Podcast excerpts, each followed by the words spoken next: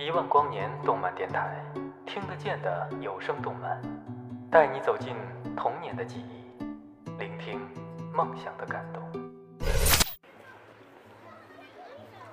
哎，老铁，你听过这电台吗？不知道啊，听这名儿不就是做动漫电台的吗？做动漫电台，那整的还挺新鲜的呀。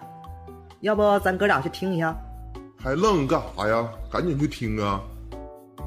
欢迎收听，欢迎收听，欢迎收听，欢迎收听，欢迎收听，欢迎收听，欢迎收听。一万光年动漫电台，一万光年动漫电台，一万光年动漫电台，一万光年动漫电台，一万光年动漫电台，一万光年动漫电台，欢迎收听。一万光年动漫电台。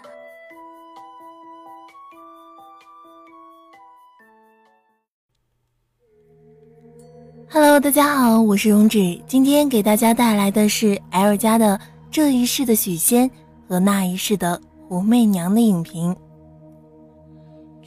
小青在佛塔里缠在白素贞身上，用勾引的媚态说：“几百年我们朝夕相处都过来了，你和他不过一朝相识，他有什么不同？”白素贞神色黯淡。嘴里挤出几个字：“他不一样，他不一样。”这几乎是贯穿白素贞和许仙故事的核心价值观。在电视剧《新白娘子传奇》中，白素贞相信许仙是一一世独立翩翩少年郎，所以断桥施法，看到那些前世的赌徒和屠夫，她露出一脸鄙夷。在电影《青蛇》中。白素贞不是不知道许仙被法海蛊惑，被小青迷情，却依然坚信许仙只有一个，愿意为这个不一样的老实人灵山盗药、水漫金山，搭进去一条千年的性命。这是人性，是对爱一个人的极致的盲从。他比法术更能障眼，比修得正果更能获得精神的满足。它发生在了妖的身上。更衬托出了人妖之间的殊途和同路，所以当我们仔细用价值判断去思考这个凄美神话故事的背后，总会为白素贞的付出感到不值，而许仙的庸懦、好色、无力、没主见、无担当，总或多或少的体现在每一个与白蛇有关的作品中。从《新白娘子传奇》《青蛇》到《白蛇后传之人间有爱》。甚至是日本一九五六年的电影《白蛇传》都无一例外，这也是人性，发生在人身上，是生而为人的天性。所以，我们无法苛责许仙，大抵是因为知道，如果自己处在那样一个位置，当被宠爱至有恃无恐，我们也不会比许仙好到哪里去。但《白蛇缘起》里的许宣不一样。作为许仙的前世，在妖的面前，他当然继承了生而为人的无力感。他无法在大敌当前时给白素贞撑起一把保护伞，也无法跟她飞天遁地做一对神仙眷侣，只能在对方身似冰墙时贴上自己微薄的体温，陪着对方一点点找回失落的记忆，直到对方记起了一切。在短暂的一夜欢愉后，被决绝的告知连妖殊途。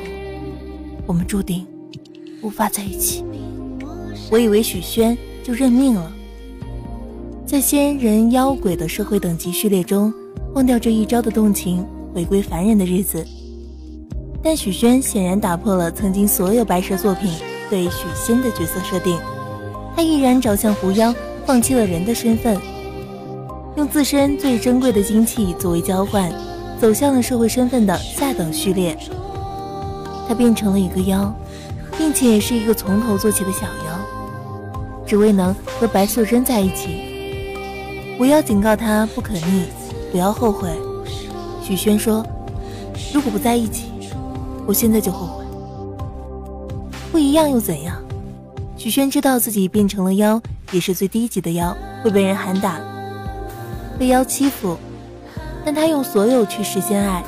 这是何其巨大的一种付出和勇气，或许也只有前世的这种付出，才值得后世的千年等一回。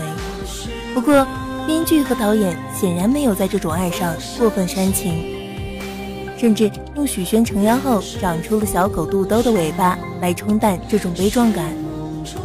似是一种旁观，但却塑造了白蛇故事中最为勇敢的一个许仙形象。毕竟，即便在许仙形象最正面的《新白娘子传奇》中，他也只是剃发为僧，与白素贞相伴青灯古佛，而这似乎就足以为他的人性之烈在代代的口碑上买单了。不过，《新白娘子传奇》中的另外一个角色，却和白蛇缘起的许宣有着相同的情感设定，那就是胡媚娘，一个妖界几乎最底层的小妖精。在杀掉心爱的人和被杀掉的日常彷徨中，最后依然选择了保全自己爱的人，牺牲自己。当然，这是白蛇故事的衍生品，却是这个千年神话中最富人性力量的一个配角。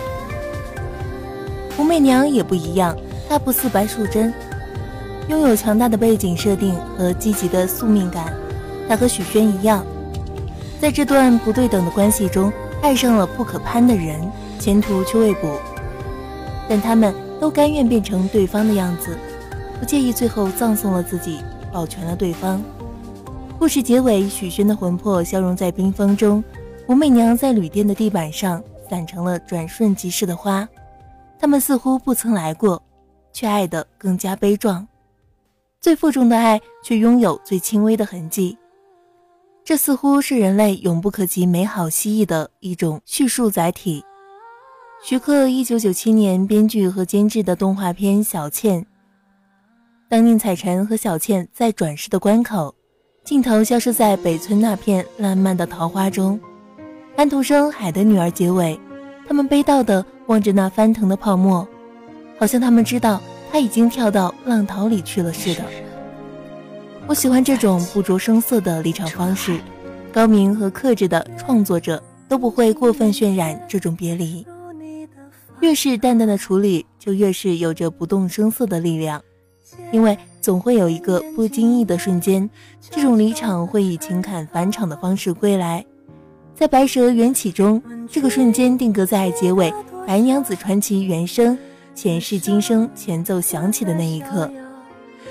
莫非前世那一眼，只为今生见一面？那一刻，许宣的付出，白素贞的付出，胡媚娘的付出。都好像有了一个光明的未来。好啦，今天的节目就到这里了，感谢各位小可爱的收听，我是荣止，期待下次相遇。回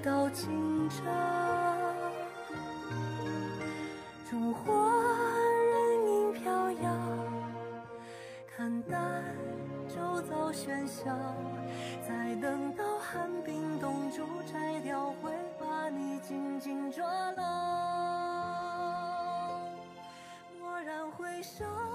浅浅一笑，琴弦动情。